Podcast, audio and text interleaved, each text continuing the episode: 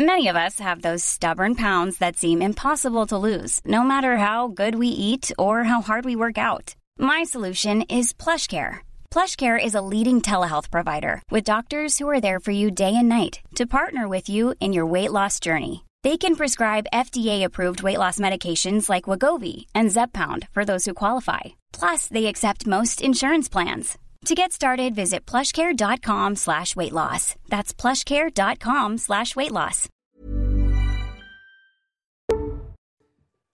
Bonjour à tous, très heureux de vous retrouver sur CNews. 90 minutes euh, info essentiellement consacrées à la pénurie de, de carburant euh, en France. La crise hein, qui s'aggrave dans le pays. Alors pour décrypter ce qui se passe, nous serons avec nos envoyés spéciaux aux abords des stations ou dans les différentes raffineries en grève au contact des grévistes à Donge, à Loire-Atlantique, à Port-Jérôme, en Normandie ou encore auprès des usagers en région parisienne. Après 23 jours de grève, je vous le rappelle, 6 des 7 raffineries françaises sont désormais à l'arrêt. Un échange a lieu en ce moment entre les syndicats et la direction des groupes Total Énergie, des syndicats qui ont le soutien de la NUPES. On en parlera également alors que le gouvernement est entré lui aussi dans la partie en lançant les réquisitions de personnel. Pour en parler, pour en débattre cet après-midi avec nous, Najwa El Haïté, bonjour. Bonjour. Vous êtes euh, avocate. Judith Vintraud, bonjour. Bonjour Olivier. Grand reporter euh, au Figaro. Bonjour Jean-Michel Fauvergue, ancien patron euh, du RAID. Donc je le disais, on va revenir hein, point par point euh, pendant euh, cette heure et demie euh, sur les, différents aspects de cette grève. On va aller d'abord s'intéresser à la situation des Français. C'est toujours de plus en plus compliqué euh, de euh, trouver de l'essence aux abords des stations. Les fils n'en finissent plus. On le voit, hein, de- depuis euh, plusieurs jours. On va aller euh, d'ailleurs tout de suite retrouver sur place, dans un instant en tout cas, euh, notre envoyée spéciale Régine Delfour. Elle est dans une station euh, parisienne, aux abords d'une station. Régine, racontez-nous quelle est la situation sur place, surtout le sentiment des automobilistes, sachant qu'on le disait, le mouvement de grève a été reconduit. Oui, euh, bonjour Olivier. Eh bien, écoutez, la situation ici et ce sentiment hein, des automobilistes, ils n'en peuvent plus. Ils sont vraiment euh, plus qu'excédés. Ils sont très en colère puisque ils font euh, des heures de queue. Et là, en fait, Olivier, dans après le camion, le camion blanc que vous pouvez voir sur les images de Jean-Laurent Constantini, eh bien, il ferme la station. C'est une fermeture qui est beaucoup plus euh, tôt que d'habitude puisque théoriquement, il ferme plutôt le soir, mais il n'y a plus de carburant, il n'y a plus de samplon 98 depuis euh, ce midi, encore moins euh, de gasoil depuis là. Ferme parce qu'il faut qu'ils en mettent de côté pour les véhicules prioritaires. Nous avons pu euh, nous entretenir avec plusieurs automobilistes qui attendent depuis plusieurs heures et euh, ils nous ont dit au début qu'ils soutenaient cette grève, hein, ces revendications salariales, mais en fait maintenant, euh, non, maintenant euh, c'est le ras-le-bol. Ils ne peuvent plus travailler. Le pays pour eux est paralysé et puis surtout, ils n'ont pas de salaire, ils n'ont pas toutes ces heures perdues. Ce sont des heures euh, non travaillées, non payées et ils ne vont pas pouvoir te- tenir très longtemps et ils réclament vraiment que ça s'arrête. Merci beaucoup Régine, Régine Delfour avec euh, Charles Baget. Donc, je le disais, nous allons rentrer dans, le détail un petit peu de, ce mouvement tout au long de cette émission, mais peut-être votre avis général pour, euh, débuter. Euh, on l'entendait, un mouvement qui attise la colère des, automobilistes. Euh, Est-ce que autour de cette table, vous auriez aujourd'hui tendance à soutenir ces grévistes ou au contraire, selon vous, euh, cette grève, eh bien, elle est injustifiée? Je commence avec vous, Najwa El Haïté. Bon, tout d'abord, moi, je, je dirais qu'en France, il y a un véritable problème des salaires, hein, de niveau des salaires. Donc, on est, on est tous euh, d'accord euh, là-dessus, et surtout à la lumière d'une inflation qui augmente et qui s'élève aujourd'hui à 7%. Donc, Donc le vous problème, comprenez les revendications de, de ces grévistes dans les raffineries. Moi, je, je comprends le discours par rapport au niveau des salaires, donc niveau des salaires qui a un impact sur le pouvoir d'achat. Une fois que j'ai dit ça, moi, pour moi, leurs euh, revendications, les concernant eux, parce que euh, ce ne sont pas les salariés les plus à, plaindre. hein. Vous savez qu'en moyenne, ils, ils touchent à peu près 5 000 euh, euros. Auquel on ajoute... Selon Total, alors il y, a- il y a du flou, on y reviendra justement, ça Ouais, fait partie ben, on y des aspects qu'on Mais en qu'on tous les cas, abordera. ce ne sont pas les salariés Mm. les plus à plaindre. Euh, mais ils ont le droit de faire euh, la, la grève. Mais le problème, c'est que vous avez euh, la direction de Total Énergie qui a accepté leurs revendications. Et, et comment? En, en disant, bah, eh bien, nous allons indexer vos salaires sur l'inflation de 2022. Ça a été accepté.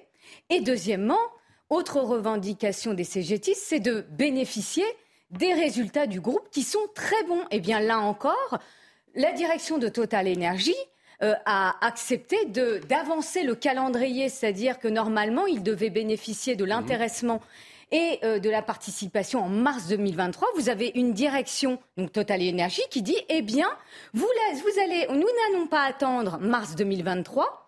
Nous allons vous faire bénéficier des très bons résultats du groupe avant la fin de l'année. Donc, pour moi. C'est fin de partie, la grève doit s'arrêter. Bah, bien sûr, elle doit s'arrêter puisque euh, la grève n'a plus aucun objet. Jean-Michel Fauvergue, pour ou contre cette grève? Écoutez, pour, euh, pour enchaîner sur ce, ce, que Najwa a dit, euh, une grève, c'est. Euh, tout le monde a le droit de faire grève, c'est un droit quasiment constitutionnel. bien évidemment qu'on a le droit. Mais une grève, elle a un but. Une grève, elle a un but et une revendication. Et à partir du moment, à un certain moment, la revendication est, est, assumée et, effectivement, euh, où, les, tractations euh, ont, donné le résultat euh, qui était demandé au départ, en tout cas une partie du, du, résultat, mais une partie importante du résultat, eh bien la grève doit cesser. D'autant que cette grève, c'est pas une grève anodine, c'est pas une grève dans une entreprise privée quelconque, c'est une grève qui touche les Français au cœur. Alors j'aime pas euh, j'aime pas l'expression euh, prise d'otage parce que euh, elle s'emploie dans d'autres que vous avez connu. Oui, dans d'autres domaines, mais c'est une c'est une grève qui touche tous les Français, en particulier les Français qui bossent qui mmh. ont besoin de leur de leur moto, qui ont besoin de leur de leur voiture, des infirmières libérales, des des, des livreurs, des, des chauffeurs de de, de, de camions, etc. Il y a une infime partie de grévistes qui sont quand même considérés euh, euh, comme étant bien payés, on reviendra sur les salaires éventuellement, qui ont eu satisfaction et qui veulent continuer cette grève-là.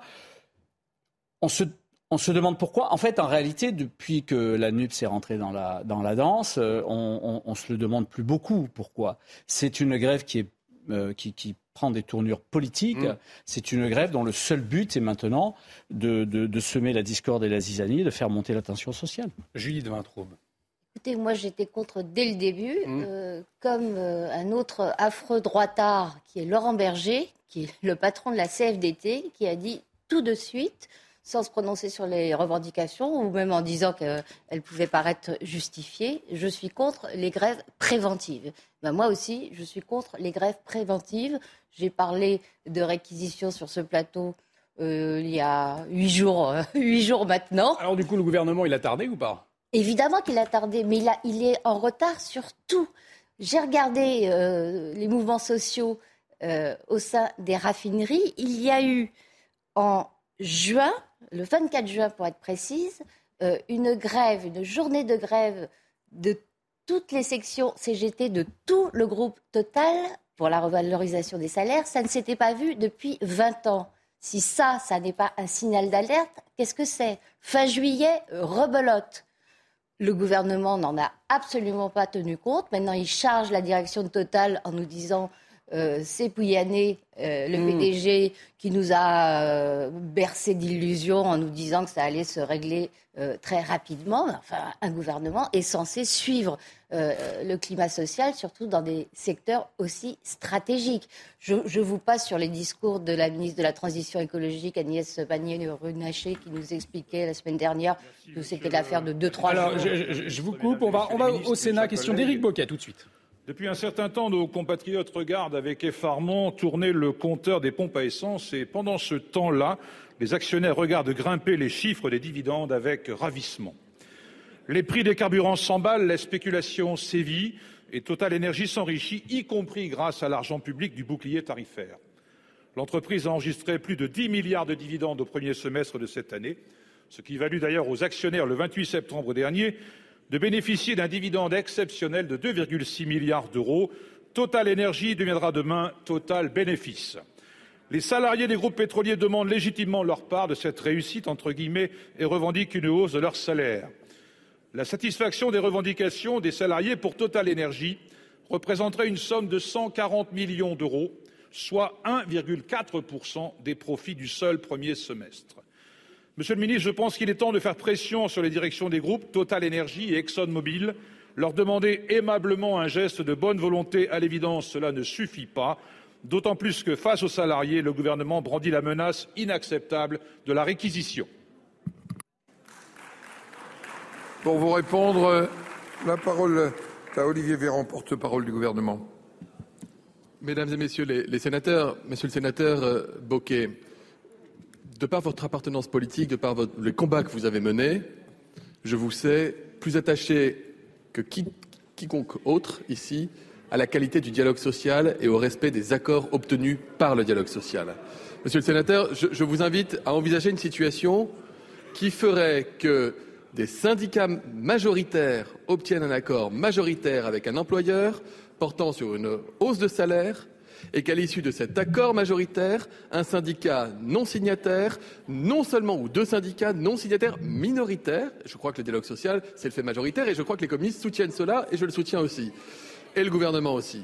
À l'issue de cela, des syndicats non signataires décident non seulement de contester cet accord, mais en plus de bloquer l'outil de travail, bloquant ainsi aussi l'outil de travail pour les salariés qui eux-mêmes se sont engagés à travers un accord majoritaire pour une hausse des salaires.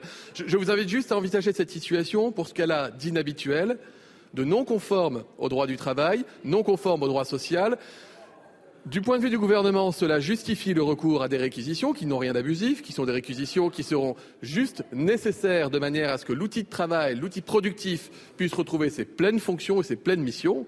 Et vous voyez que la Première ministre fait d'ailleurs le distinguo avec la situation d'un autre groupe pour lequel un accord n'a pas encore été trouvé et croyez à l'engagement du gouvernement pour faire en sorte que tout le monde se mette autour de la table et discute des, conditions d'un accord qui nous permettrait une sortie de crise. Enfin, permettez-moi encore d'insister sur ce point-là. Monsieur le sénateur, ça ne vous est, je crois, jamais arrivé en tant que sénateur ou élu local d'aller contester un accord en bonne et due forme signé par des syndicats, je le répète, majoritaires, parce que le mot est important.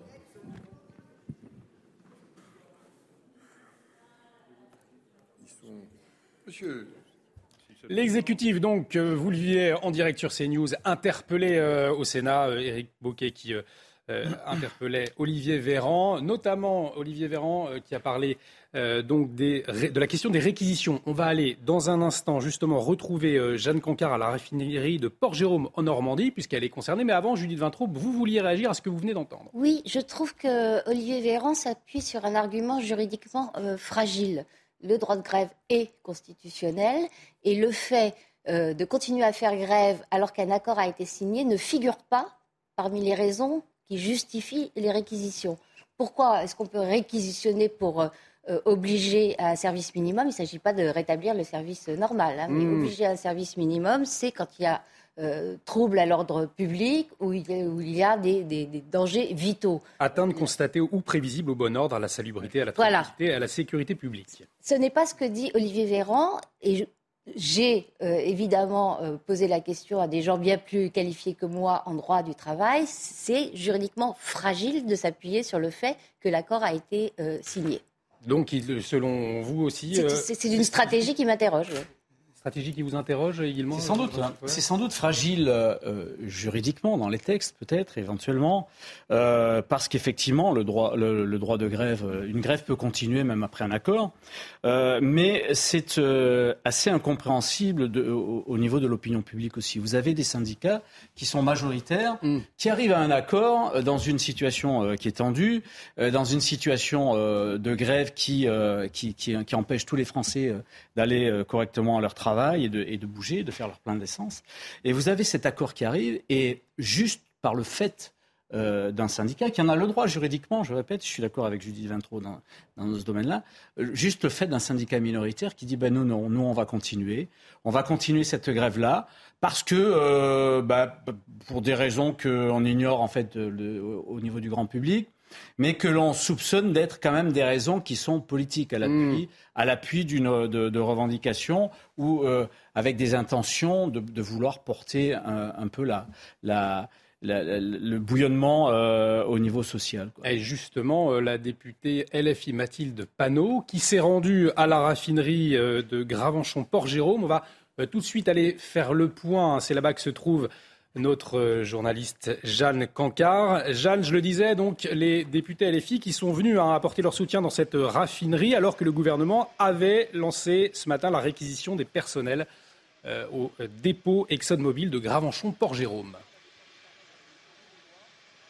Olivier, plusieurs députés de la France Insoumise et de la NUPES sont arrivés vers 14h sur le site. Mathilde Panot, la présidente du groupe à l'Assemblée nationale, assure que ce n'est pas de la récupération politique, mais bien leur manière à eux de venir afficher, apporter leur soutien à ces salariés qui, selon eux, eh demandent simplement de récupérer, de toucher, de bénéficier d'une infime partie des super profits du géant pétrolier face à une inflation galopante. Du côté des salariés en grève, quand on leur demande, les interroge sur la venue de ces politiques, ils nous disent qu'ils n'ont pas vraiment d'avis, qu'ils espèrent simplement que ce n'est pas juste pour ces politiques l'occasion d'avoir une couverture médiatique, mais bien que leurs revendications vont continuer d'être entendues au niveau des réquisitions. Il faut savoir qu'ici, eh bien sur le site, elles n'ont pas encore commencé. Le gouvernement assure qu'elles devraient être effectives durant la journée, mais pour l'instant, les salariés concernés, c'est-à-dire ceux qui sont indispensables au déglocage du carburant, eh bien n'ont pas encore reçu le courrier officiel, cet arrêté signé euh, par le préfet qui concrètement eh bien, va demander à ces quelques salariés, d'après nos informations, il pourrait seulement être au nombre de deux ou trois, eh bien, de retourner travailler pour ouvrir les vannes du côté de la CGT. Eh bien, le syndicat a déjà assuré qu'il comptait contester ces réquisitions devant la justice très prochainement. Merci beaucoup Jeanne pour euh, toutes ces précisions. Jeanne Cancard en, direct euh, donc de la euh, raffinerie euh, du port Jérôme en Seine-Maritime avec Fabrice Elsner. Alors, on le disait, donc des réquisitions, elles sont prêtes depuis hier. elles n'ont pas encore été prises. Finalement, il va y avoir des recours, hein, c'est ce que nous disait Jeanne Cancard. Donc, ça va encore traîner finalement cette affaire. Bien sûr, ça va encore traîner, mais il y a eu déjà des recours euh, lors des deux précédents euh, durant lesquels euh, le pouvoir avait utilisé les, des réquisitions. Je pense à Nicolas Sarkozy en 2010, mm. réforme Fillon des retraites. lui avait procédé à des réquisitions. Il avait même envoyé par huissier des lettres aux salariés qui refusaient d'aller travailler en leur indiquant que, ça, que c'était sanctionné par la loi, par une peine de prison mm. et des amendes. Et ça, va, et ça avait très bien fonctionné. Et euh, Manuel Valls avait fait pareil lors de la contestation euh, des, de, la, de, la, réforme euh, travail El Khomri. et lui avait envoyé la police débloquer le dépôt de Fos-sur-Mer. Est-ce que ce n'est pas aussi un, un, moyen Alors, pour le moment, je le répète, ces réquisitions n'ont pas encore été prises. Ce n'est pas aussi un ultime moyen de pression du gouvernement sur les grévistes? Bah, Allez-y, Najwa. Non, mais pour revenir sur les réquisitions, on voit que le rapport de force, ils veulent le mener également sur le terrain judiciaire, c'est clair. Euh, mais euh, il se base aussi sur, soi-disant, une condamnation de la France en 2011 par euh, l'Organisation internationale du travail. Sauf qu'il ne s'agissait pas d'une condamnation. Il bah s'agissait que l'Organisation internationale du travail n'est pas une juridiction. Une recommandation, une critique davantage. comme le rappelle très justement Judith Van Traube, eh bien, euh, l'OIT, l'Organisation internationale du, travail, n'est pas une juridiction, mais dépend d'ailleurs des Nations Unies.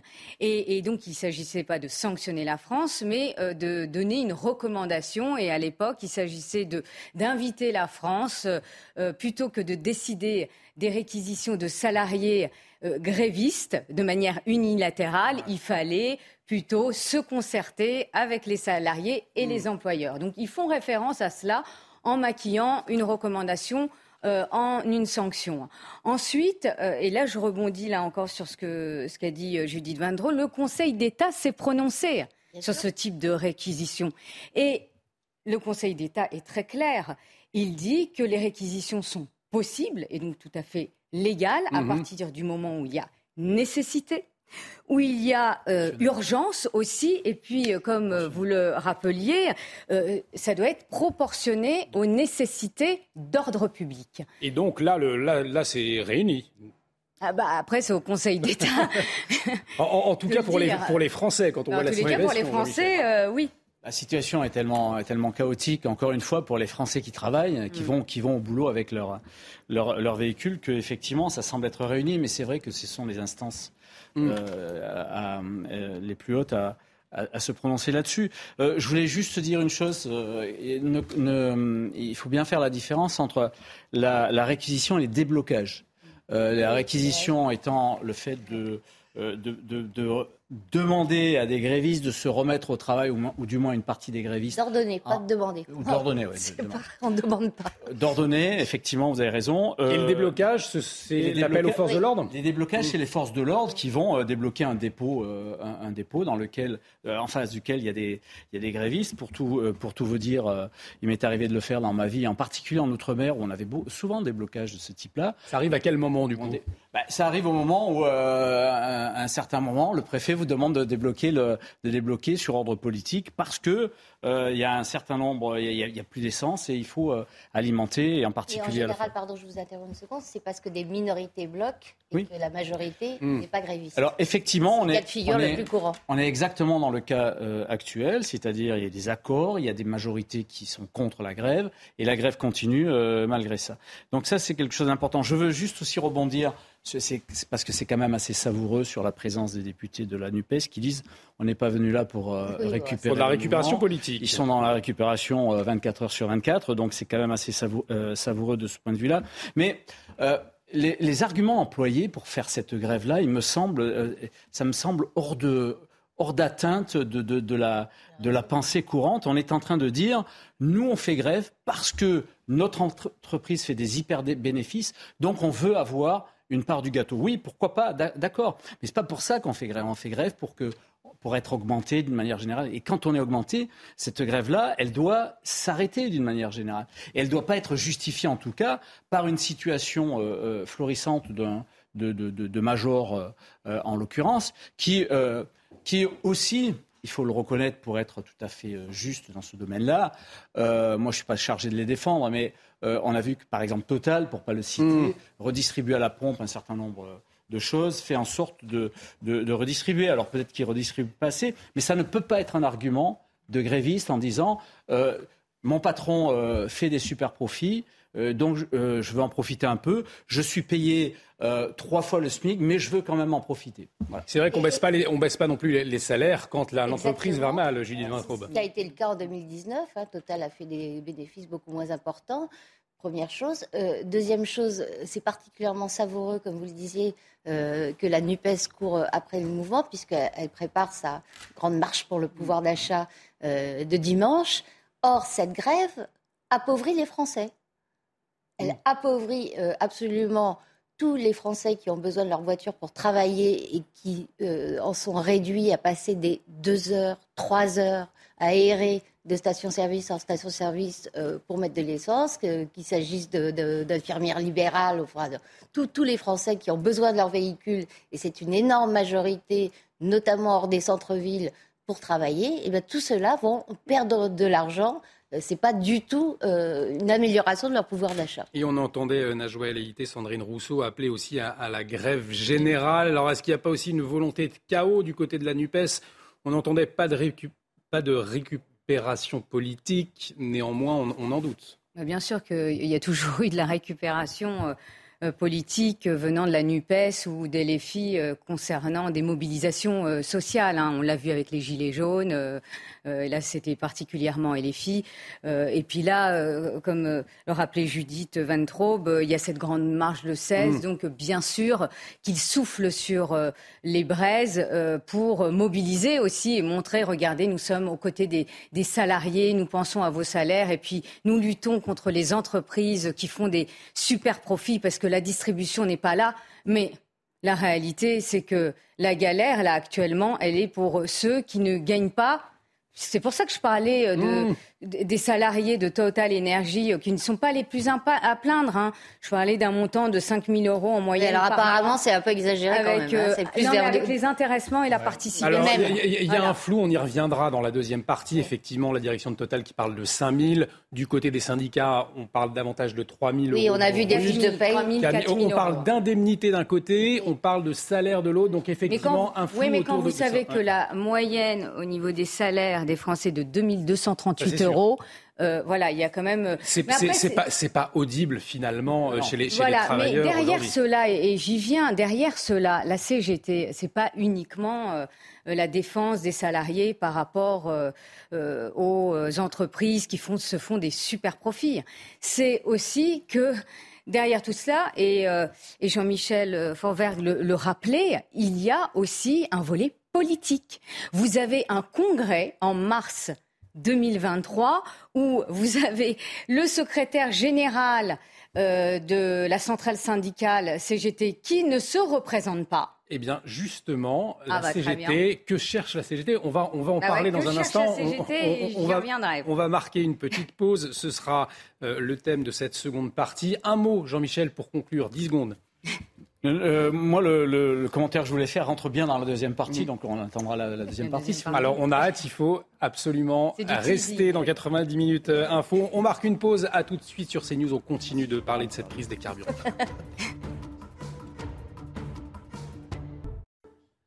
Et de retour sur le plateau de 90 minutes info. Bienvenue si vous nous rejoignez. Nous sommes toujours avec Najwa El Haïté, Judith Vintraube, Jean-Michel euh, Fauvergue. On continue de parler hein, de cette crise des carburants qui euh, euh, touche la France aujourd'hui et plus précisément la, CGT, ce, ce, syndicat qui a appelé à poursuivre le mouvement. Donc sa posture interroge. Les membres de la CGT, d'ailleurs, reçus cet après-midi euh, chez Total Energy, euh, y compris donc la CGT, qui au début euh, ne souhaitait pas cette réunion. Alors il ne s'agit pas de négociation, mais d'échange. On va d'ailleurs tout de suite retrouver Éric de Ritmaten sur place au siège de Total Energy à la Défense, dans les Hauts-de-Seine. Racontez-nous comment s'est déroulée cette réunion, Éric.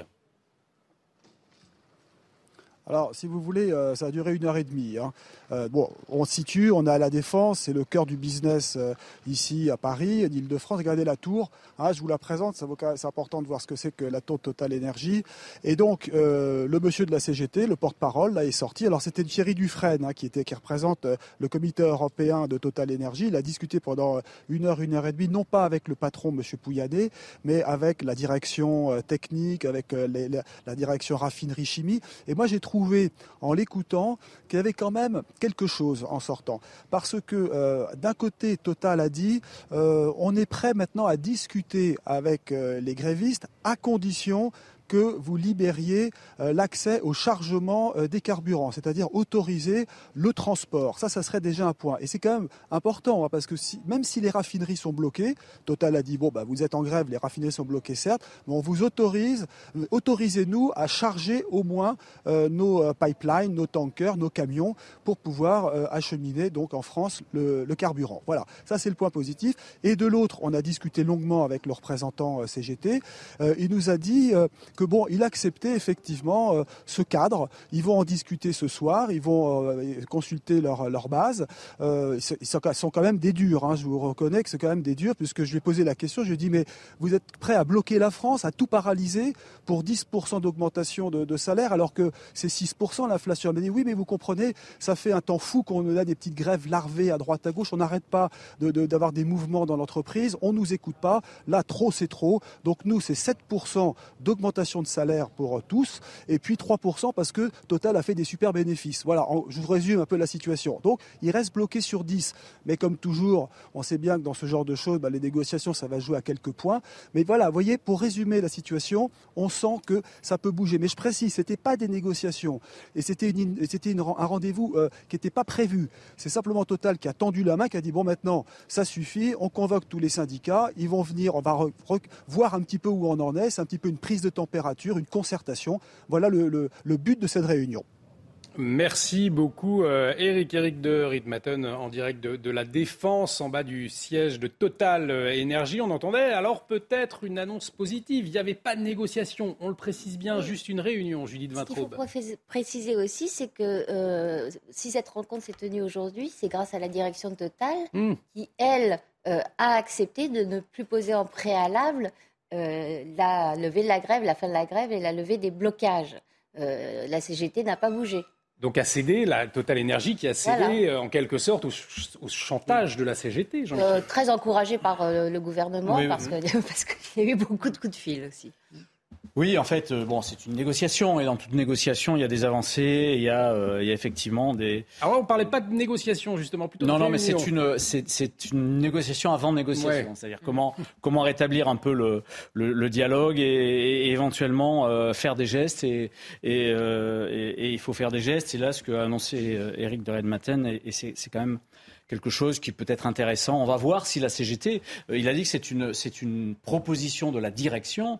Voir si la CGT accepte cette proposition-là ou, si elle reste dans le, dans le bras de fer euh, dur et complet. Mais je voulais dire aussi que euh, moi, il me semble qu'on est dans, euh, dans, dans deux sortes de syndicalisme dans notre pays et c'est malheureux. Le, le- Eric de Ritmaten disait ce sont des durs. oui, oui. On est dans deux sortes de syndicalisme. euh, Ça, ça va dans le sens de ce que je voulais dire. Le, le- un, un syndicalisme, un, un- un grand syndicat, qui, qui d'ailleurs me semble être le premier syndicat de France, qui est la CFDT, et qui est un, qui est un syndicat, qui est un syndicat progressiste, qui, qui, qui, ne veut pas réformateur, qui ne veut pas euh, euh, euh, bloquer avant avant de négocier, qui, qui- qui veut utiliser le droit de grève en dernier recours euh, et, et qui, a, qui a de, et qui a du contact permanent, et un, un syndicat euh, de la CGT, qui, qui est, rappelons-le, à l'origine un syndicat crypto-communiste, euh, et, et qui est toujours dans cette, euh, dans cette lutte, dans cette lutte des classes. Euh, et en fait, il est plutôt dans le, dans, dans, dans le fait de, dé- de défendre euh, des, des, des, des, salariés privilégiés et, qui ont des statuts spéciaux privilégiés. Parce que quand on voit le, la photo, je ne sais pas si nos téléspectateurs la voient euh, à l'écran, quand on voit nos photos, la, la file des, des gens, et en particulier de ces, euh, de- de- des- des gens en deux roues, c'est c'est des, c'est des livreurs, c'est des gens qui ont besoin de leur... et qui sont loin, mais alors très loin de gagner ce que gagnent les, les, les- les gens de la CGT là. Mais on, on entendait, on le disait tout à l'heure, Sandrine Rousseau qui, euh, elle, souhaitait une, une grève générale. La CGT, elle est, elle est dans cette dynamique. Eric de Ritmaten, des Oui. durs. Le chaos, c'est Oui, ça en fait, en Il faut, s'intéresser faut- au problème de très près parce que c'est une guerre interne à la CGT. Euh, Najwa en a parlé tout à l'heure. Euh, Philippe Martinez euh, ne va pas faire euh, un nouveau mandat. En mars, il cède sa place. Il a déjà désigné la personne qu'il souhaitait voir Mm. lui succéder, qui s'appelle Marie Buisson, euh, qui se trouve être euh, très écolo, néo-féministe et qui est totalement à l'encontre de ce que veut euh, la CGT Chimie, qui, elle, est dans les, dans les raffineries. Pour la CGT Chimie, euh, son patron l'a dit plusieurs fois, Marie Buisson, c'est le risque de dérive sociétale euh, de la CGT et pas du tout de la défense des salariés de l'industrie, euh, comme ça l'était euh, historiquement. Donc, donc vous avez cette guerre des, des deux tendances. En fait, la, la, la CGT euh, Chimie a quasiment fait euh, sécession avec la direction nationale. D'ailleurs, Philippe Martinez, euh, numéro un, on l'a très peu entendu au début. On s'est demandé ce qu'il faisait. Et lui aussi, il a, il a couru après les, après les grévistes, comme la France insoumise, pour, pour que cette, cette dissension n'apparaisse pas au grand jour. J'ajoute un élément, c'est très très embêtant cette histoire de, de, de guerre euh, intra-syndicale et entre syndicats, parce que c'est l'une des raisons pour lesquelles la CGT euh, nucléaire Mhm. euh, s'est jointe euh, par solidarité aussi, et parce que ils, ils avaient déjà lancé des mouvements euh, dans les centrales de revalorisation des salaires, centrales où la CFDT leur a piqué leur, leur, euh, place, euh, donc où ils sont en situation de faiblesse. Donc il y a une espèce de, de, de, joint qui, qui est en train de se faire, de connexion qui est en train de se faire entre les raffineries et le nucléaire. Ouais. Et ça, c'est très, très, très ennuyeux euh, dans, dans le contexte où je rappelle que euh, la plupart des centrales euh, sont à l'arrêt pour des problèmes de maintenance. Najwa El Haïté, je vous donne la parole dans un instant, mais il est Ouais. 16 heures. Ouais, très bien. C'est le temps de faire un point sur les dernières actualités et on en parle hein, depuis le début de cette émission. La crise des, carbu- des carburants qui s'empire. Total Energy a reçu cet après-midi les syndicats du groupe pétrolier, y compris la CGT, à l'origine de la grève. Une première depuis le début du mouvement, même s'il ne s'agit pas de négociations mais d'échanges.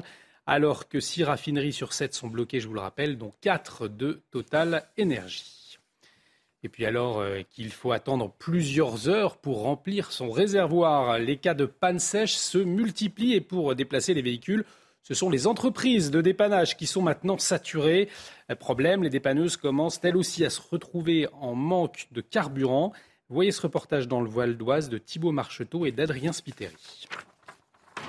Pour ce dépanneur dans le Val d'Oise, la situation commence à être tendue. Les gens, ils en ont marre. Ils en ont marre. Vivement que ça s'arrête. Et pour cause, depuis la pénurie de carburant, les dépannages comme celui-ci se multiplient. Pas de station, donc il n'avait pas le choix d'appeler son assistance pour faire remorquer son véhicule. En ce moment, régulièrement, on a beaucoup ce type de panne. Depuis ce week-end, les pannes de carburant représentent la majeure partie des interventions de cette entreprise, mais elles sont aussi sollicitées pour d'autres types de dépannage, toujours à cause de la pénurie. Des accidents, des accrochages, ou euh, euh, par énervant, les gens en avaient marre d'attendre, et puis euh, ben, coup de volant, et puis voilà, ils ne voient pas à gauche, et puis carton. Si le nombre d'interventions a doublé ces derniers jours, l'entreprise craint, elle aussi, de manquer d'essence pour ses futurs dépannages. Le gouvernement actionnera, si nécessaire, le 49.3 de la Constitution pour l'adoption du budget. Je vous le rappelle, le 49.3, c'est euh, l'article qui permet au gouvernement de faire adopter un texte sans vote à l'Assemblée. Une annonce d'Olivier Véran ce matin à l'issue du Conseil des ministres. On l'écoute. Il est à craindre que des oppositions soient tentées de conduire la France au blocage. C'est en tout cas ce qui ressort de certaines interventions de présidents de groupes d'opposition qui ont tôt euh, d'ailleurs annoncé qu'ils voteraient dans tous les cas contre le budget de la France. Dans ce contexte, nous voulons évidemment éviter tout risque de blocage pour notre pays parce que les conséquences, si nous n'adoptions pas de budget, seraient dramatiques pour tous les Français. Ainsi, vous le savez, la Constitution prévoit, au titre de l'article 49.3, la possibilité pour le gouvernement de faire adopter un texte tout en permettant aux oppositions qui le souhaiteraient de faire valoir leur droit à censurer le gouvernement. Le Conseil des ministres a délibéré ce matin sur cette possibilité si la situation, j'insiste là-dessus, si la situation devait exiger qu'on y ait recours. Et puis au volet justice, troisième jour d'audience au procès de la catastrophe du Rio Paris. Après les enquêteurs hier, c'est au tour aujourd'hui des experts en aéronautique qui sont entendus à la barre. On va retrouver au tribunal judiciaire Noémie Schulz. Euh, Noémie, cette question essentielle posée aux experts cet après-midi, l'accident aurait-il pu être évité? Ce qui est arrivé est tout à fait anormal. L'accident n'aurait jamais dû arriver. Après un exposé euh, très technique de plus d'une heure, le premier expert aéronautique entendu euh, ce matin a livré ce constat sans appel. De mon point de vue d'ingénieur, l'avion est en parfait état de navigabilité. Il est apte au vol. Il poursuit, oui, l'accident aurait pu être évité s'il y avait eu un déroutement, un évitement de la zone de turbulence, si le commandant de bord était resté au poste, si le copilote n'avait pas touché aux manches comprendre les seuls responsables sont les pilotes qui ont commis une série de fautes cette nuit-là. L'expert reconnaît que le gel des sondes Pitot les a privés d'informations sur la vitesse de l'avion pendant près d'une minute. Mais une sonde Pitot qui givre, ça n'est pas un événement catastrophique. Ça arrive une à deux fois dans la carrière d'un pilote, assure-t-il, provoquant des murmures indignés des proches des disparus. Si le copilote n'avait pas tiré sur le manche, l'avion était stable il ne se serait rien passé du tout. À l'issue de cette audition, des familles de victimes, certaines très éprouvées, dénoncent le manque d'impartialité de cet expert, ingénieur de formation. C'est facile de dire que les pilotes n'ont fait que ce qu'ils n'ont pas fait ce qu'il fallait a posteriori. Il n'était pas dans le cockpit quand les alarmes se sont déclenchées. Il n'a jamais piloté un avion. Euh, d'autres experts qui ne sont pas sur la même ligne que euh, ce premier intervenant sont entendus cet après-midi. Merci beaucoup euh, Noémie pour toutes ces précisions. 90 minutes info. Euh, de retour toujours avec Najouel Haïté, avec Judith Vintraube, Jean-Michel Fauvergue. Et on continue de parler hein, cette crise des carburants qui touche le, pays avec le mouvement de grève qui s'étend donc. La raffinerie de Donge a rejoint la grève nationale ce matin depuis 5 heures. Euh, Michael Chailloux est sur place. Michael, une grève reconduite à l'appel de la CGT, euh, de FO. Le mouvement n'est pas prêt de s'arrêter. Hein.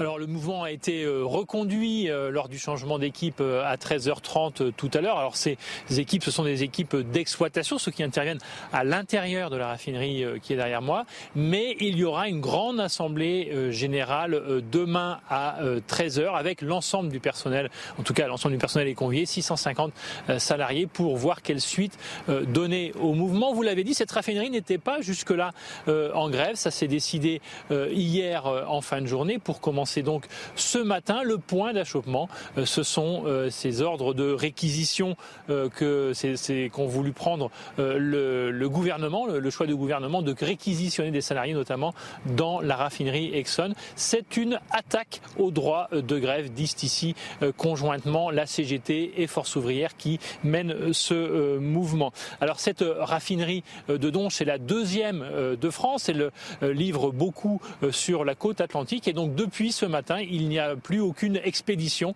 plus de carburant qui sort, que ce soit par bateau, par pipeline ou bien par camion. Mais il faut savoir qu'à 3 km d'ici, il y a un gros dépôt qui appartient à une autre société privée, dépôt sur lequel les camions citernes sont ce matin concentrés en grand nombre pour toujours réussir à alimenter euh, les stations-service euh, euh, de l'Ouest. Voilà maintenant donc le, point important, ça sera c'est donc cette assemblée générale de demain ici même à Donge. On peut dire qu'ici c'est une mobilisation douce, hein, pas de blocage, pas de pneus brûlés, mais on est très très à l'écoute de ce qui peut se passer en ce moment dans les réunions parisiennes.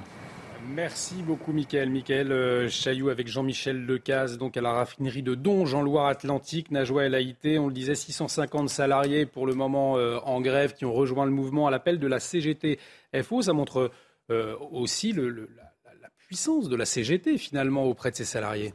Oui, puissance aussi, et ça a été rappelé il y a quelques minutes, de fédération euh, d'industrie chimique et euh, de l'énergie. Euh, parce que ce sont elles, hein, les, locomotives de, cette mobilisation concernant la hausse des salaires. Mais comme ce qui a été justement rappelé, derrière, il y a une bataille, bataille en interne. Tout à l'heure, je parlais d'un congrès de la centrale. CGT qui s'organise en mars 2023.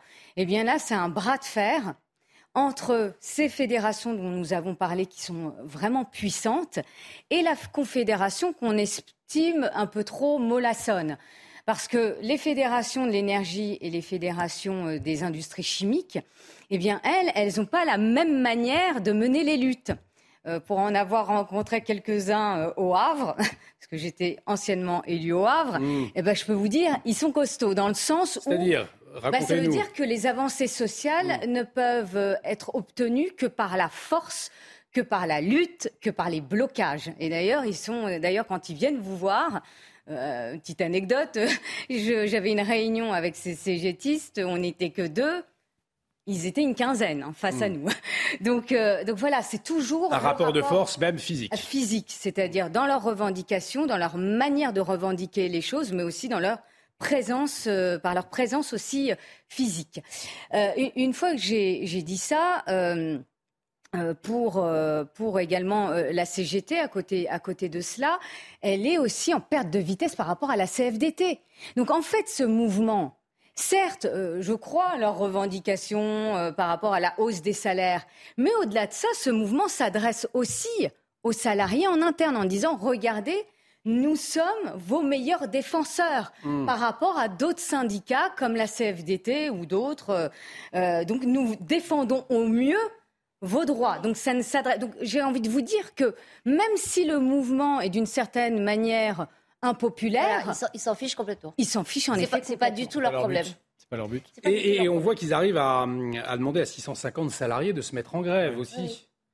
Ah oui, oui, bien sûr. Est-ce qu'il n'y a pas des méthodes de pression ou pas au sein de, de, ces syndicats? Il y a une stratégie, en tout cas, euh, il y a une stratégie de montée en puissance euh, euh, pour peser à la fois sur, sur tout ce qu'on a dit et, sur les négociations.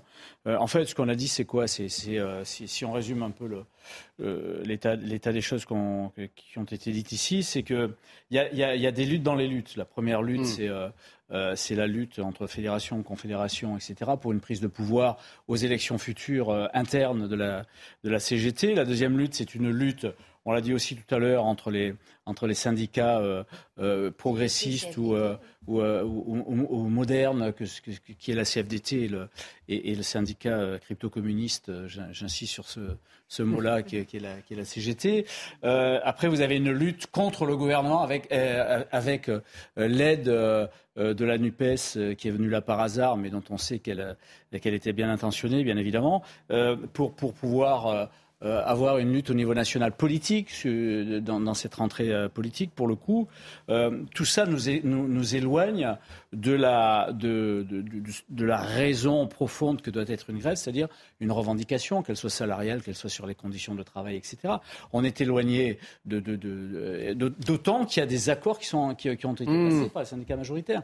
Donc vous voyez que euh, tout ça est très loin de, ce qui est revendiqué euh, réellement. Le nœud du problème, on le disait, ce sont les salaires, bien évidemment. Ils demandent euh, une augmentation de, salaire il y a un flou autour de ces fameux salaires depuis quelques jours. je vous propose d'écouter les précisions de Lomique Guillot. C'était ce matin dans la matinale de CNews. Écoutez. C'est une véritable guerre des chiffres hein, que ce livre Total et les syndicats depuis quelques jours. D'un côté, Total affirme que la rémunération moyenne mensuelle de ces opérateurs de raffinerie sera de 5 000 euros cette année. De l'autre, la CGT dit qu'on est en réalité loin du compte et parle de salaire autour de 3 000 euros. Alors si vous avez bien entendu, c'est là qu'est la, la subtilité. D'un côté, Total parle de, rémunération et de l'autre, la, CGT de salaire. La rémunération, en fait, c'est le salaire plus toutes les primes et les avantages. Par exemple, le chiffre donné par Total inclut le 13e mois, ramené euh, sur une moyenne de 12 mois, plus surtout le montant euh, des primes et l'intéressement participation qui a été particulièrement élevé cette année, euh, plus de 9 000 euros par salarié versé donc en 2022 par Total. Côté CGT, on parle donc de salaire avec y compris parfois un peu de mauvaise foi, hein, on l'a vu en affichant notamment sur les réseaux sociaux euh, les salaires de base, alors que Total parle de salaires euh, moyens, euh, des salaires sans ancienneté, des salaires sans prime ni 13e mois, ou même des salaires nets quand du côté de la direction, on parle évidemment de, brut. Malgré tout, malgré tout, la CGT a raison sur un point, les augmentations qu'elle demande, 10% tout de même, portent bien sur le salaire et non sur la rémunération totale. Reste que les chiffres avancés par la direction frappent les esprits et rendent le message des, des grévistes totalement inaudible, surtout par les automobilistes qui, pour ce encore, pour qui ce matin encore la galère continue, comme on l'a vu. Il y a effectivement cet aspect-là, quand on parle de 3 000 euros, 5 000 euros de salaire, euh, aujourd'hui en France, ça devient inaudible de faire une grève alors qu'on gagne 3 000 et 5 000 euros, euh, selon vous, ou alors ce n'est pas une excuse pour ne pas faire grève finalement et demander une, augmentation de salaire? 70% euh, de la population des, salaires français, 70% sont en dessous de, de, de, de 2 000 euros, 2 500 euros. 70%. Donc on est, on est au-dessus du, euh, au-dessus du compte. Et, et, moi, j'ai même entendu des, euh, des justificatifs de, cette, euh, de, de, de, ces salaires qui sont des salaires intéressants, importants, euh, qui, tant mieux pour eux, mais qui sont des justificatifs sur le, sur le fait qu'ils travaillent euh, toute, en 3-8 toute, la, toute la journée, etc. Mais il y a d'autres, salariés qui travaillent en, 3, en Moi, j'ai en tête euh, le personnel hospitalier, j'ai en tête les policiers. Euh, les, policiers, le salaire euh, médian d'un policier, c'est 2500 euros, grosso modo. 2500, mmh. 2600 euros. Donc on est loin. Et, le, policier, il travaille certes en 3-8, mais il risque sa vie aussi au niveau du travail. Quoi. Donc je pense qu'on est dans une, dans une situation complètement déraisonnable mais on a vu que ça n'a ça pas l'air d'émouvoir euh, la CGT et ça ne fait pas partie de, leur, de leurs arguments euh, précis. Judith Vintraud, est-ce qu'on on a le droit de, de, faire grève, même si on gagne 3 000 ou 5 000 euros aujourd'hui en France? Bah, De toute façon, moi, je, la loi, hein, on n'a pas le droit de faire euh, grève si on cause un trouble à l'ordre public hmm. ou si on, on empêche euh, des nécessités euh, vitales, et puis si, on atteint à, la liberté de circulation, qui est aussi euh, un droit garanti par la, par la Constitution. Mais encore une fois, la réalité des rémunérations dans les raffineries, évidemment, explique que l'opinion publique euh, ne soit pas derrière les grévistes. Encore que moi, euh, euh, lors des, grands conflits sociaux, j'ai toujours été étonnée que dans les sondages, les gens disent oui, oui, oui on soutient, on soutient. Et puis quand, on, est, on est face à face avec les usagers d'un service mmh. ou bon, les simples citoyens qui sont au contact des grévistes, alors là, c'est un discours totalement différent. Je ne veux pas jeter la suspicion sur les sondages, mais j'ai toujours été surprise de ce décalage.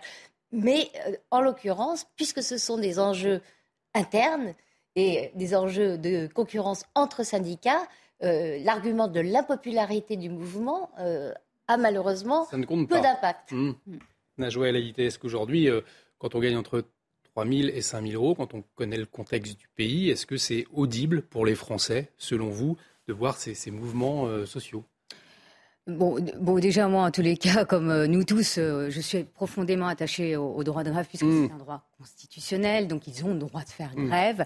Euh, simplement, au regard du niveau des salaires, oui, ça risque d'être mal compris par les Français, parce que quand vous avez sur 170 branches à peu près euh, professionnelles, 144 branches ou, euh, de, quand je parle de branches professionnelles, 5000 salariés. Hmm. dans, ces, dans 144 branches professionnelles, la plupart gagnent moins que le SMIC. Hmm. Oui. bah, j'ai envie de dire, les revendications, on les comprend mieux euh, de ces catégories de, hmm. salariés. Après, il ne s'agit pas de, remettre en cause leur, leur droit de grève, c'est pas ça. Mais leur mouvement risque d'être mal compris. Mais comme on le disait, ils s'en foutent. Ils s'en foutent parce qu'il y a d'autres enjeux derrière. Alors on s'est intéressé euh, aux raisons de ce mouvement, on s'est intéressé à, la CGT, à ses intentions. On va s'intéresser maintenant aux conséquences euh, de, cette grève et, conséquences euh, directes pour les petites et moyennes entreprises. Notamment, je vous propose d'écouter le, le, témoignage de Delphine Vaniscott. Elle est co-dirigeante d'une société de maçonnerie. Elle nous raconte son quotidien. Regardez. On a toute une flotte de six véhicules euh, à faire. On est une entreprise euh, qui se déplace en moyenne minimum 30 km autour de chez nous. Je pousse un cri d'alarme parce que je ne suis pas la seule dans cette situation. Toutes les entreprises le sont, les particuliers le sont aussi, les, gens ne peuvent plus travailler. On ne peut pas aujourd'hui, euh, si vous voulez, prendre la population en otage comme ça. C'est pas possible. On n'a pas les moyens de, pouvoir supporter ça une nouvelle fois. Donc, euh, quand on sait que la mise en route des raffineries va encore durer un certain temps et qu'aujourd'hui, il n'y a toujours pas de solution de trouver. Là, non, c'est pas possible. C'est vrai que la force de la CGT et de ses syndicats aujourd'hui, c'est de bloquer le pays. Et là, on l'entend, il y a des conséquences très concrètes pour les petites et moyennes entreprises, les entrepreneurs et, toute la France. Si, cette dame-là euh, faisait grève, euh, ne vous en faites pas, personne ne céderait et personne ne s'en inquiéterait. Hmm. Euh, ces petites entreprises sont déjà frappées de plein fouet par le renchérissement des matières premières, en hmm. plus. donc, pour elles, c'est vraiment la double peine. Jean-Michel Fauvergue. Oui, peu de, choses à rajouter. Ce témoignage euh, est édifiant euh, dans ce domaine-là, mais c'est un, un, témoignage euh, qu'on peut généraliser. On le voit, on le voit aux pompes. On voit les gens qui sont aux pompes. C'est des gens qui travaillent, qui, qui, ont, qui ont, besoin de, leur voiture ou de leur, ou de leur scooter pour leur, outil de travail. Et, là, et c'est étonnant de voir qu'un syndicat comme la CGT, qui se revendique euh, du bien-être des travailleurs euh, est en train de, sans s'en préoccuper outre mesure, est en train de, pourrir la vie euh, de centaines de, milliers de, travailleurs. C'est très choquant. C'est très choquant de, voir que ces privilégiés-là pourrissent la vie de travailleurs qui n'arrivent pas à joindre les deux bouts. C'est très choquant. Alors, on a joué à l'idée, on vous, on vous écoute dans un instant. On va juste écouter Olivier Véran. Pour lui, retour à la normale dans les prochains jours. Il a été plutôt rassurant ce matin. On l'écoute. Dans les prochains jours, là, vous allez avoir une amélioration très sensible. Si vous, imaginez que vous avez des centres de dépôt de carburant qui sont pleins de carburant. Vous avez des camions qui ne peuvent pas en sortir. Donc vous ouvrez les portes, vous, vous, permettez ou vous exigez de la part de certains salariés qu'ils refassent fonctionner le transfert de carburant du centre de dépôt vers les camions. Les camions recommencent à sortir, ils vont immédiatement vers les stations. Vous voyez que vous avez déjà un début d'amélioration dès, les, heures qui suivent. Et ensuite, pour qu'un un retour à la normale complet puisse arriver, ça va prendre plusieurs jours. Mais il faut vraiment comprendre que ça va baisser le niveau de tension. En tout cas, c'est ce que nous cherchons, à baisser le niveau de tension très fortement pour les Français. On parlait de la dureté euh, du mouvement il y a un instant. Là, Olivier Véran qui nous annonce des améliorations dans les prochains jours. On entendait le désarroi hein, de cette, euh, cette dirigeante d'une PME. Euh, vous attendez, vous également, à du mieux dans les prochains jours? Non, mais on l'espère. Hmm. Mais le gouvernement est obligé de durcir le ton il est obligé de durcir le ton et de pousser à de nouvelles négociations entre, euh, entre la direction et les, salariés. Euh, après, on parle de, réquisition et donc le gouvernement essaye de trouver aussi euh, des. Mais ça va prendre un peu de temps, là encore. bien sûr que ça va, oui, ça va prendre du temps et puis un retour à la normale. Certains parlent d'une dizaine de jours, mais pour le moment, on, voit un, un, syndicat qui est braqué sur ses positions Bon, là, on, a vu votre, votre journaliste qui était à la, à la, défense et qui parle non pas de négociation, mais déjà des, un dialogue. Un dialogue, un échange. Voilà. un échange informel, mais il n'en demeure pas moins qu'à aujourd'hui, vous avez des millions de Français, de salariés qui ne peuvent plus travailler normalement. Et ça a un impact, bien sûr, sur les commerçants, mais pas que. Ça a un impact aussi sur euh, des professions comme bah, les médecins. Un médecin qui doit aller euh, soigner une personne âgée bah, qui n'a pas, pas, la possibilité ou, le, la, forme physique bah, mmh. pour euh, se déplacer. Les transports scolaires, là encore, des, des, enfants qui ne peuvent pas aller à l'école. Donc tout ça, oui, ça a un impact extrêmement négatif euh, sur les Français. Et justement, Jean-Michel Fauvergue, est-ce que le gouvernement il peut pratiquer le en même temps sur cette situation C'est-à-dire en même temps réquisition et en même temps faire pression sur Total en disant, bon écoutez, euh, lâchez un peu, sinon on peut mettre l'attaque sur les super profits. Il y a ça aussi. Euh, bien sûr, non, mais il, le doit en plus. Il, doit, il doit. Alors c'est pas du en même temps. Il doit, il doit prendre euh, en, main toutes les manettes qu'il a, le gouvernement. Là, ce que disait Olivier Véran, c'est euh, très clair et, je pense qu'il a raison dans ce domaine-là. C'est-à-dire qu'on va libérer un certain nombre de dépôts rajouter à ça quelques, dépôts stratégiques, quelques, réserves stratégiques. Et effectivement, les, stations seront, euh, seront ravitaillées. Mais c'est que la première partie, c'est libérer les dépôts. C'est les dépôts, c'est les carburants qui sont entreposés. Hmm. Euh, dans un deuxième temps, assez rapidement, il va falloir se, pencher sur le cas des, raffineries. Parce que si vous voulez que les dépôts soient ensuite euh, ravitaillés eux-mêmes, ben, il faut que les raffineries raffinent. C'est leur définition. On s'intéresse dans un instant euh, sur d'autres dommages collatéraux de, de, cette pénurie de carburant. Eh bien, c'est que certains profitent de la situation pour faire du trafic. On en parle tout de suite. Restez avec nous sur CNews.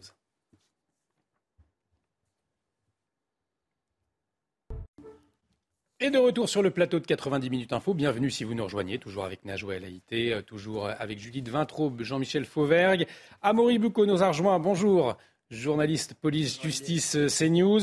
On va continuer à parler de cette pénurie des carburants, plus précisément euh, de ces dommages collatéraux et notamment certains qui profitent de la situation pour faire du trafic. Mais avant, c'est le rappel des titres avec vous, Mickaël Dorian. Pour Vladimir Poutine, la balle est dans le camp de l'Union européenne. Il s'est exprimé lors euh, d'un forum énergétique au sujet des livraisons de gaz russe via le système de gazoduc Nord Stream 2 et a indiqué que la Russie était prête à reprendre les livraisons et que l'Europe n'avait qu'à ouvrir le robinet. Vladimir Poutine a aussi déclaré que la situation actuelle faisait revenir certains Européens au Moyen Âge. L'Ukraine remercie la France pour l'envoi d'équipements militaires. Sur Twitter, Kiev a publié une vidéo originale dont vous découvrez les images. Un clip implorant Paris de faire preuve de romantisme en envoyant d'autres pièces d'artillerie César. La vidéo devenue virale sur les réseaux sociaux est diffusée avec ces quelques mots Sophie Marceau, Isabelle Adjani, Brigitte Bardot, Emmanuel Macron et les Césars. Et puis du football, ce soir, l'Olympique de Marseille va tenter d'enchaîner une deuxième victoire consécutive en Ligue des Champions sur la pelouse du Sporting Portugal. Une victoire à l'extérieur que les hommes d'Igor Tudor doivent à tout prix aller chercher s'ils souhaitent viser les huitièmes. Match à suivre à 21h sur Canal+. Et on s'intéresse à présent à cette conséquence de la pénurie euh, de carburant en Ile-de-France, notamment. Certains profitent de la situation pour faire du trafic. C'est le cas à Créteil, dans le Val-de-Marne, des jeunes ont mis en place une station-service clandestine. Regardez. Dans cette cité de Créteil, des jeunes ont mis en place une station essence clandestine. Tout au long de la journée, ils remplissent les réservoirs des habitants des communes alentours. Mais en début de soirée, les policiers procèdent à un contrôle. Certains tentent alors de s'enfuir.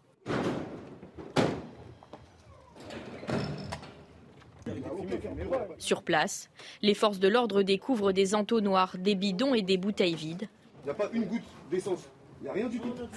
Mais aucune trace de carburant. Tout le stock semble avoir été écoulé. Aucun individu n'est pris en flagrant délit de vente à la sauvette. Pas d'interpellation possible. Au même moment, un arrêté tombe comme c'est déjà le cas dans plusieurs autres départements. Les bidons sont désormais interdits à la pompe. Les personnes ne peuvent plus faire le plein de jerrycans dans les stations.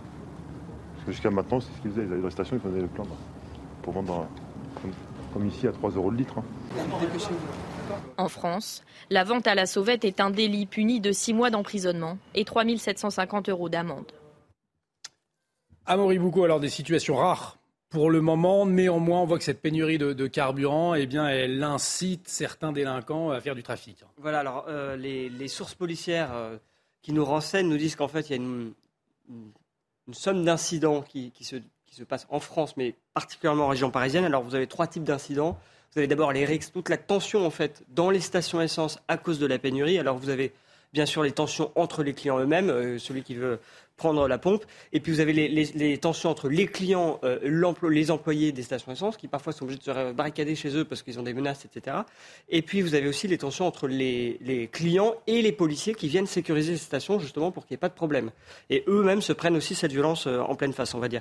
Et puis alors vous avez un deuxième phénomène qui est le phénomène des siphonnages. Alors les siphonnages, c'est bien sûr la nuit, genre, généralement parce que tout le monde dort qu'il fait noir et donc que les policiers euh, ont plus de mal à, voir les siphonneurs. Alors c'est souvent des, des bandes de jeunes hein, qui, euh, qui se servent dans les voitures, dans les camions et puis qui derrière euh, vont revendre la journée, euh, euh, comme on l'a vu dans les images, à la sauvette. Alors la sauvette, c'est parfois juste quelques bidons qui sont vendus comme ça à côté des stations, mais parfois ça peut être très organisé, hein, comme c'était le cas à Créteil avec cette station sauvage, on l'a vu. Et puis il y a un autre phénomène encore plus impressionnant, hein, si je puis dire, c'est vraiment lui le phénomène des prises d'otages ou du piratage des stations. Alors on l'a vu à Villiers-le-Bel, c'était des jeunes d'une cité qui, ont, qui avaient une, une station essence en bas de chez eux et qui se sont dit bah voilà, c'est notre quartier, c'est chez nous, donc on va prendre le contrôle de cette station. Ceux qui sont de notre quartier, euh, ils peuvent rentrer, et puis les autres, ils vont devoir acheter de nos bidons qui seront bien sûr vendus plus cher, et puis s'ils veulent pas, on va les menacer, voire les violenter. Dans certains cas, ça s'est aussi passé à Maison Alforte, hein, où là, pareil, des voyous ont fait main basse sur une pompe et ils faisaient payer un droit d'accès aux automobilistes. Donc on le voit bien, euh, euh, Na- Naya euh, Najoué El Haïté, c'est quand même cette pénurie d'essence aussi problématique pour euh, cette conséquence et des délinquants qui, profitent de la situation. Bah, comme toute denrée rare, eh bien, euh, vous avez, quand il y a une denrée rare, vous avez toujours des marchés parallèles, euh, des trafics illégaux. Eh bien, l'essence, vu que c'est devenu, euh, j'allais dire, une, den- une denrée rare, en tous les cas, euh, euh, elle, elle est en train de le devenir, eh bien, vous avez euh, bah, de la délinquance qui tourne autour de, de ce type de, de commerce.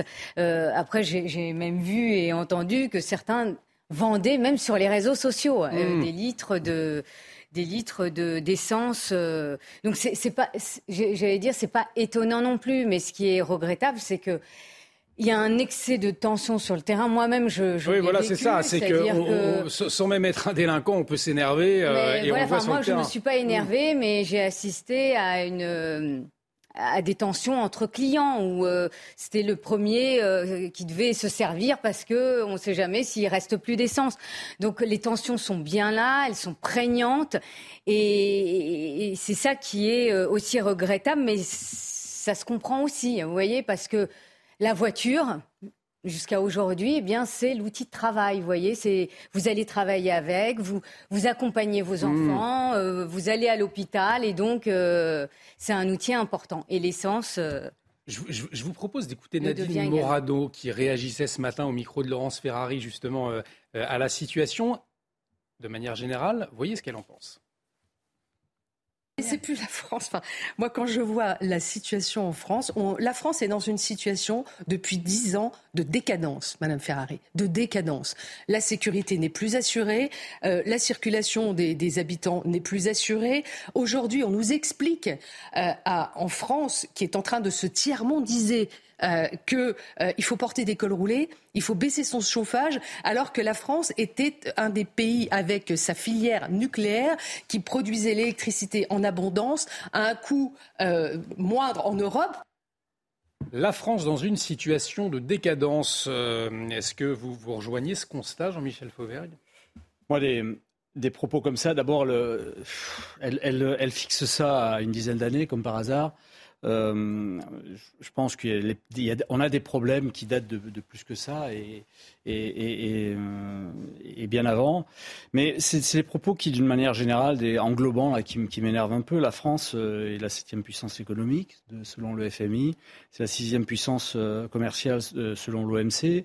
C'est la cinquième puissance en termes de brevets. C'est le sixième budget militaire. Euh, c'est le septième euh, pays de l'OCDE où les femmes ont le plus de chances euh, d'accéder aux emplois, etc., etc., etc. Je parle aussi des investisseurs étrangers. Donc, ces, ces discours défaitistes et, et je, je, moi, je n'en peux plus de ces discours-là. Euh, et, tout, et, tout, le monde essaye d'envoyer là-dessus. Ça me, ça m'horripile un peu. Sur, le, sur la problématique de, de, de la, des problèmes qu'on a actuellement sur la, la, la vente au noir, euh, euh sans, sans, renvoyer à la, à, à, la, à, la, traversée de Paris, de Bourville et de Gabin, euh, et le marché au noir pendant, pendant les périodes d'occupation. C'est un phénomène qui, évidemment, euh, se, se, comprend mal, mais s'explique en tout cas. Euh, par, par, le fait qu'il y a une certaine pénurie et qu'il y a toujours des gens pour en profiter de cette pénurie. D'ailleurs, quels sont les profils à, à Moribuco de, de, ces personnes interpellées? Alors, vous l'avez dit, les RIC, c'est tout le monde. Hein. Hmm. Dès qu'on a la station, on est fébrile, on va dire. En revanche, sur tout ce qui est le, le trafic, ces stations à essence qui sont un peu prises d'assaut, en fait, vous avez un problème qui est le problème des banlieues, qui est très ancien, avec les trafics de drogue, etc. Le problème de la pénurie d'essence, pardon. Et les deux ensemble, ça donne ça. C'est-à-dire que c'est souvent des jeunes très bien connus des services de police euh, qui, en général, font du petit trafic de drogue, etc., et qui, là, effectivement, prennent l'opportunité de ça.